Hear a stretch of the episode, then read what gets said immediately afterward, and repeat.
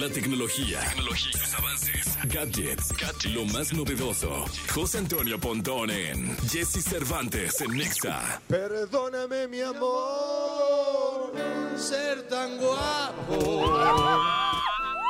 Señoras y señores, Qué barbaridad, qué ayer entró en conflicto Romeo Santos porque se dio cuenta Romeo Santos en México que aquí en este país había alguien más guapo que él. Y fíjate que pasé por ahí, por el, por el campo Marte. Qué lío fue la Sí, tarde. qué fue, qué Puta, desastre. no, yo unos compas a la, a la hora de la comida les dije, no pasen por No ahí. Pasen por ahí, sí, sí. O sea, todo lo que fue Auditorio Nacional, Polanco, estacionamientos. Hasta arriba, Prado Sur, todo estaba Todo congestionado, sí, sí, sí. sí, sí, pero bueno, pues, Pues así son los conciertos, ¿no? bueno, pues el que es guapo, pues es guapo. El que es guapo No, es pues, guapo. No hay ni qué decir. Entonces, pues por Ni eso. qué decir, mi querido para el tráfico. Pero bueno, hablando justo de eventos, eh, pues Ticketmaster sacó ya una solución para dejar, para que ya no se falsifiquen sus boletos. Hoy la, la, la clonación de boletos, ves lo que pasó con Bad Bunny, ¿no? Sí. Que fue un relajo en, ahí en el Estadio Azteca, porque entonces alguien tenía su boleto, quería pasar y ya estaba escaneado. O sea, ya le dicen, no, pues es que este boleto ya entró.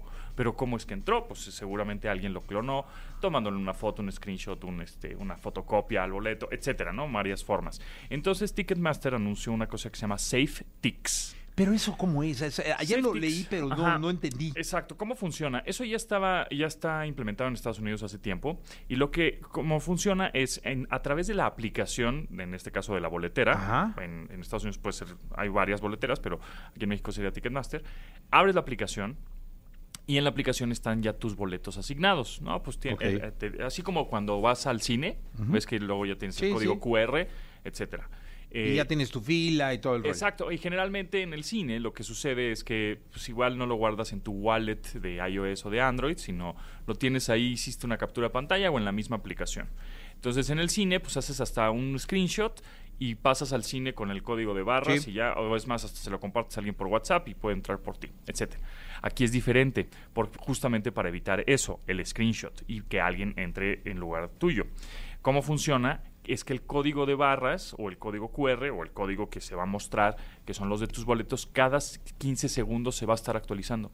Entonces cambia el código continuamente. Cada 15 segundos se refresca o se actualiza. O sea, si alguien tuviera tu QR, en 15 segundos se, caduca. se acabó. Se caduca. Cada 15 segundos Y se solo caduca. tú, me imagino que con tu cuenta de Ticketmaster o con qué sé yo, Vas a tener actualizado el QR. ¿no? Así es. Con tu, este, tu correo electrónico y tu, y tu contraseña con el, el que accedes a la aplicación de Ticketmaster, vas a tener ahí tus, todos tus boletos, ¿no? Tus, tu- todos tus eventos, ¿no? Que viene tal artista, que en tal venue, en tal recinto, en el auditorio, ¿no? en donde sea. Y entonces tú, ah, bueno, voy a ir a ver a fulano, ¿no? En tal artista, le picas a tus eventos y ahí te van a aparecer los dos, tres boletos que tengas, ¿no? Entonces, esos boletos, eh, cuando tú abras la aplicación, el código de barras cada 15 segundos se actualiza justamente porque no se valen screenshots. Si tú le haces un screenshot a ese boleto, pues en 15 segundos se va a caducar. Son boletos dinámicos, boletos que están cambiando continuamente, ¿no? O tickets, digamos, así. Que son, bueno, son tecnológicamente hablando, imagínate un recinto de 10 mil personas, 20 mil personas, cada 15 segundos tiene que estar actualizando todos los miles de boletos. Debe ser un ¿no? servidor y un software impresionante. impresionante, justamente para que no se caduquen. Digo, para que no se clonen, perdón, los boletos, ¿no? Entonces eso ya está eh, funcionando. Eh, ahora, para eh, necesitas internet de alguna manera, ¿no? Si no, si no hay internet en ese momento no se va a actualizar tu boleto mientras lo estés sacando de la aplicación oficial de la boletera. Ok. Eh, si, lo sub- si lo guardas en tu wallet de iOS o de Android, eh, Google Wallet Ajá. o, este, la o el wallet de Apple, ahí no necesitas internet. Solito como que ya tiene... ¿Ah, sí? Se va actualizando. Entonces es Porque mejor. eso dije, si lo guardo en el wallet, Es mejor. pues Ajá. ¿cómo lo voy a actualizar? Sí, es mejor guardarlo en el wallet, pero no mucha gente lo hace, no le gusta, no le acomoda, no, no sabe cómo hacerlo, etc. Y ahí se va a estar actualizando. Sí, pero, Órale. pero va a haber gente que no lo tenga, entonces pues vas a necesitar internet. Ahora, ese es el reto. Hay muchos lugares que pues, van 10 mil personas, 20 mil personas y nos ha tocado que quieres mandar un WhatsApp y no se manda porque la red No en ese momento... Se- se la- congela, se bloquea. Exacto, la antena que está dándole servicio a simultáneamente todas esas personas, pues hay, son tantos requests o tantas peticiones que se atasca la, la antena y no sale ni tu WhatsApp, ¿no? Ni, ni- Sí, ni no, tu no. mensaje. Entonces, eh, yo creo que es el reto va a ser de los recintos ahora y de los venues poner pues antenas dedicadas a internet un poco para comunicarse y, después ahora por los boletos que van a estar Sí. actualizándose. Entonces, yo ya lo he probado, no en México, lo he probado en Estados Unidos en algún evento que fui deportivo. Y justamente tú abres la aplicación de la boletera y, y- y tú nada más estás viendo, es chistoso porque dije, ay, cabrón, ya cambió mi boleto. Ay, no sabía yo cómo funcionaba. Y cada 15 segundos, hasta el código de barra se ve cómo cambian los puntitos, ¿no? Como, Sí, sí, sí, sí. como, como, como Se va cifran. reajustando. Ajá, el cifrado va cambiando. Entonces, eh, por eso te dicen, no se valen screenshots o, o capturas de pantalla.